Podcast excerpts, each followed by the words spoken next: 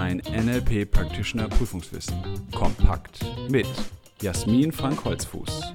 Der Podcast mit der Wissensessenz aus 10 Jahren erfolgreicher NLP-Ausbildung.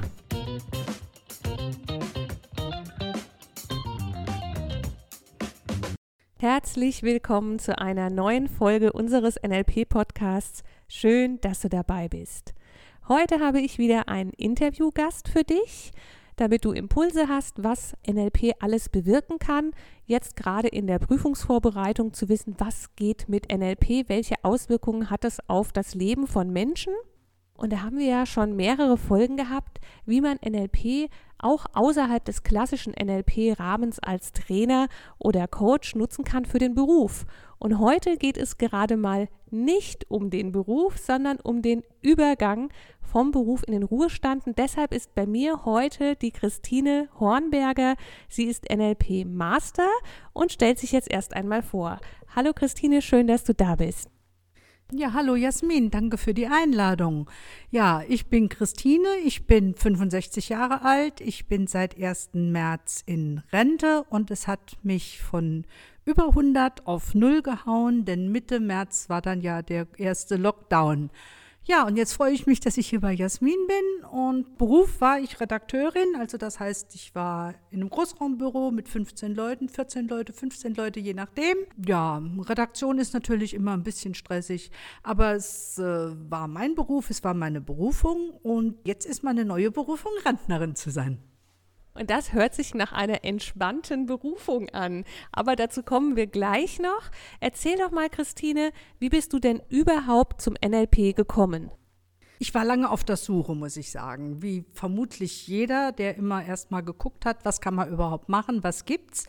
Ich habe zuerst Entspannungstrainerin gemacht, autogenes Training, Muskelentspannung nach Jakobsen. Ich bin Kursleiterin Waldbaden ich bin Schamanin und ich habe dann angefangen, für mich selbst mehr zu lernen. Ich brauche das für mich, vor allen Dingen für mich. Und kam dann auf NLP. Ich war dann an einem NLP-Abend bei Bernd und Jasmin, bei Bernd damals noch in Dieburg und habe gesagt, genau diese Sache ist es, die ich mehr, von der ich mehr erfahren möchte, und habe dann hier einen Practitioner gemacht. Das war 2018. Und seitdem bin ich immer brav dabei und mache weiter. Wie gesagt, jetzt bin ich Master. Im nächsten Jahr mache ich noch einen Master Coach. Und dann ist für mich das Lernen ja nicht zu Ende. Es geht dann anders weiter, denn ich werde dann äh, nur noch die Peer Group Abende oder Themenabende besuchen. Ja, so kam ich dazu. Ich kann jedem nur raten, es zu machen. Es macht einen Heidenspaß. Ich habe unheimlich tolle Leute hier kennengelernt. Es ist eine gute Atmosphäre hier. Das ist das erste Institut, an dem ich lerne, wo so sehr viel Wert auf Achtsamkeit gelegt wird. Ja, jetzt ist deine NLP-Practitioner-Ausbildung ja 2018 gewesen, Christine. Wie hast du dich denn ganz konkret auf die Prüfung vorbereitet? Hast du da dein Wissen aus anderen Lehrgängen, die du ja schon gemacht hast, Entspannungstrainerin oder auch deine Fähigkeiten als Schamanin eingesetzt? Hast du etwas Besonderes gemacht? Wie war deine Practitioner-Prüfungsvorbereitung? Also zuallererst habe ich mir die hervorragenden Unterlagen, die ja jeder Practitioner in dem Kurs bekommt, nochmal durchgearbeitet. Das ist also die Grundlage. Dann habe ich mich allerdings von diesen ganzen, dieser ganzen Theorie entfernt und bin zu den praktischen Übungen. Ich habe mir immer nach den praktischen Übungen äh, abends Aufzeichnungen gemacht. Was haben wir heute gemacht? Wie war das? Wie war ich als Coach? Wie war ich als Coachie? Was ist passiert in diesen Übungen? Und das habe ich mir speziell durchgearbeitet und das hat mir auch am meisten geholfen. Praxis.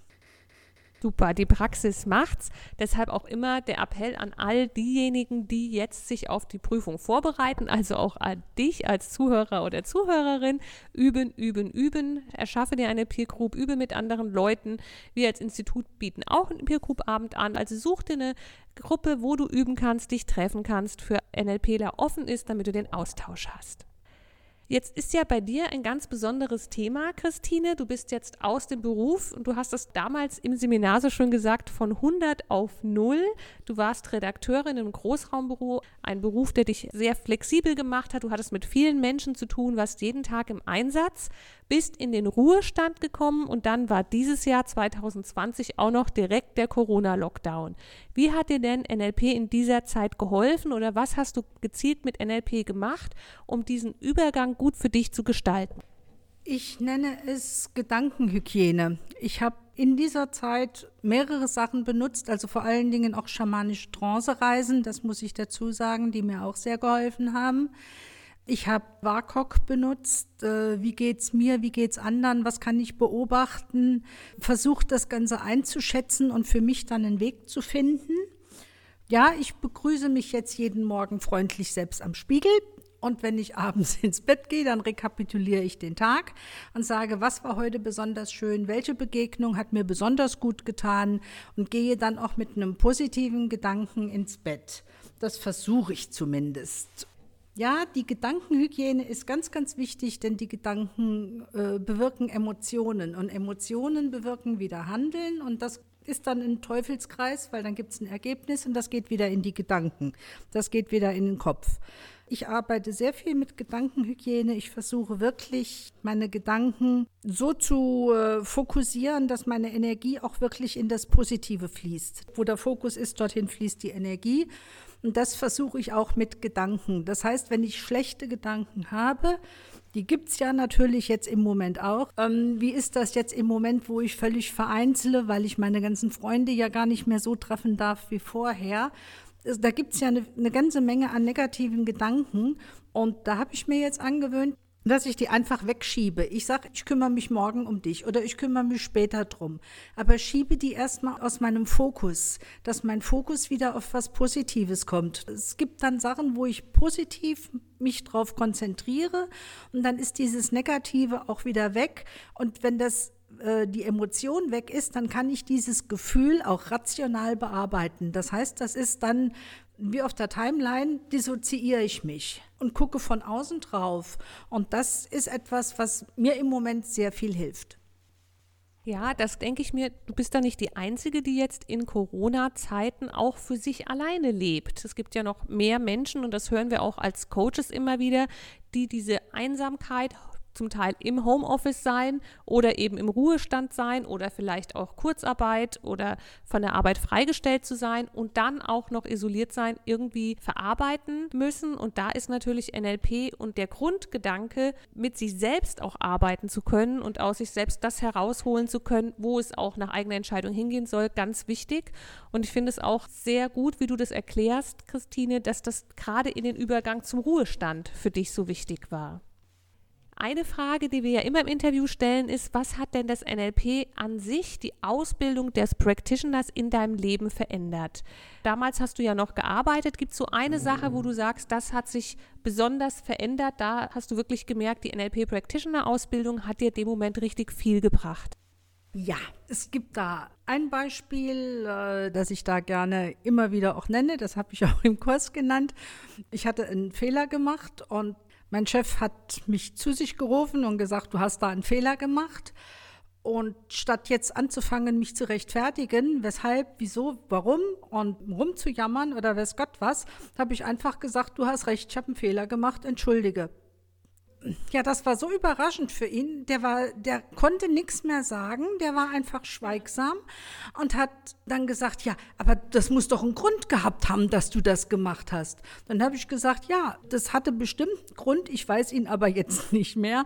Und wenn ich es gewusst hätte, dass es ist, dann hätte ich es ja nicht gemacht. Ich habe mich also nicht in die Rechtfertigungsschiene drücken lassen, wie ich es früher immer gemacht habe. Also da hat NLP sehr, sehr viel geholfen.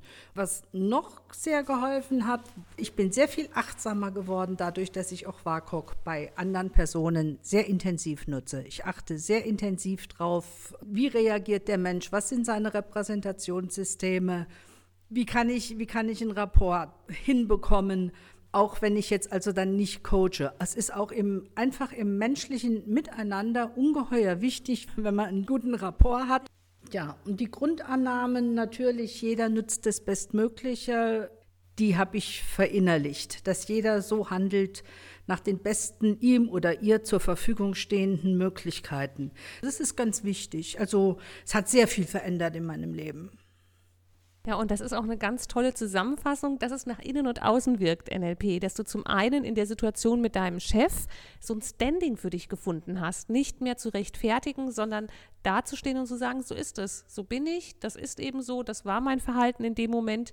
Hätte ich es besser gewusst, hätte ich es auch anders gemacht, aber jetzt ist es so passiert und das gehört ja auch zu der Grundannahme, jeder handelt in einer Situation nach der besten ihm zur Verfügung stehenden Option und das ist schön zu sehen, dass es eben auch nach außen gelten kann, wenn jemand anders eben kommt und ein Verhalten zeigt, das im ersten Moment irgendwie frappierend oder störend ist, zu sagen, für den gilt diese Grundannahme natürlich auch.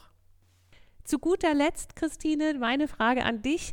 Jetzt hören uns ja Menschen zu, die sich gerade in der Practitioner-Ausbildung befinden und vielleicht auch überlegen, wie geht es danach weiter? Mache ich noch einen Master? Will ich vielleicht auch ins Coaching gehen? Gibt es etwas von dir, wo du sagst, das ist jetzt für jemanden, der in der NLP-Ausbildung ist, so dein Geschenk, deine Motivation, etwas, was du mitgeben möchtest an diejenigen, die sich gerade auf die Prüfung vorbereiten und den Podcast jetzt hören? Also ich fange jetzt mal mit dem Wichtigsten an, ich fange hinten an. Für mich ist NLP ein Schlüssel zu meiner Seele zu meinem Unterbewusstsein und zu dem, wie ich selbst agiere und reagiere. Das ist ganz, ganz wichtig für mich und ich denke, das ist eine Möglichkeit für alle Menschen, das zumindest einzubeziehen oder sich mal Gedanken drüber zu machen. Dann sind wir schon bei dem nächsten Stichwort Gedanken. Die Gedankenhygiene. Achte auf deine Gedanken. Und wenn was nicht funktioniert, nicht einen Kopf in den Sand stecken, einfach was anderes probieren. Das ist auch beim NLP ganz, ganz wichtig und eine Grundannahme. Dann mach einfach was anderes. Schieb das auf die Seite und geh einen neuen Weg. Es gibt immer genügend Alternativen. Es gibt immer mehrere Wege. Man sieht sie nur oft nicht. Wenn irgendwo eine Tür zugeht, geht eine andere auf. Auch wenn ich sie vorher nicht gesehen habe und offen und flexibel auf Sachen zugehen. Das ist auch, denke ich, eine Grundannahme, die für NLP sehr wichtig ist, die im Umgang mit anderen wichtig ist, wenn ich flexibel reagiere, die aber auch mit mir selbst wichtig ist, wenn ich mir selbst gegenüber flexibel reagiere mir auch mal was verzeihe. Mich nicht, also mich auch nicht selbst unter Druck setze. Ja, und NLP bringt unwahrscheinlich viel. Also wenn man es mal angefangen hat, kommt man nicht mehr von los. Es ist irreversibel es hat sehr, sehr viele Dinge in meinem Leben geändert. Die Sicht auf Dinge, die Sicht auch auf mich selbst. Und ja, egal, ob ich jetzt mit anderen Menschen äh, als Coach arbeiten möchte oder ob ich das für mich nutze, es ist ungeheuer hilfreich im Zusammenleben mit anderen Menschen. Bleibt dran. Es ist toll, es lohnt sich. Wenn das nicht mal ein schönes Schlusswort ist, das möchte ich natürlich an dich als Zuhörer auch weitergeben. Bleib dran. Es lohnt sich allemal, sich mit NLP zu beschäftigen, NLP auf sich wirken zu lassen. Dann erstmal danke an dich, liebe Christine, dass du da warst und bereit warst, ein Interview zu geben, mal aus einer anderen Perspektive NLP im Übergang zum Ruhestand. Und dir, lieber Zuhörer, liebe Zuhörerin, wünsche ich weiterhin viel Spaß beim Lernen und Leben mit NLP. Willst du noch mehr wissen? Mach dich schlau mit unserer Wissenssammlung auf www.nlp-ausbildung-holzfuß.de oder lies unser Buch, das NLP Practitioner Prüfungswissen kompakt. Es enthält alles, was du für eine sichere und erfolgreiche Prüfungsvorbereitung brauchst. Bis zur nächsten Podcast-Folge mit Jasmin Frank Holzfuß. Eine gute Zeit mit NLP.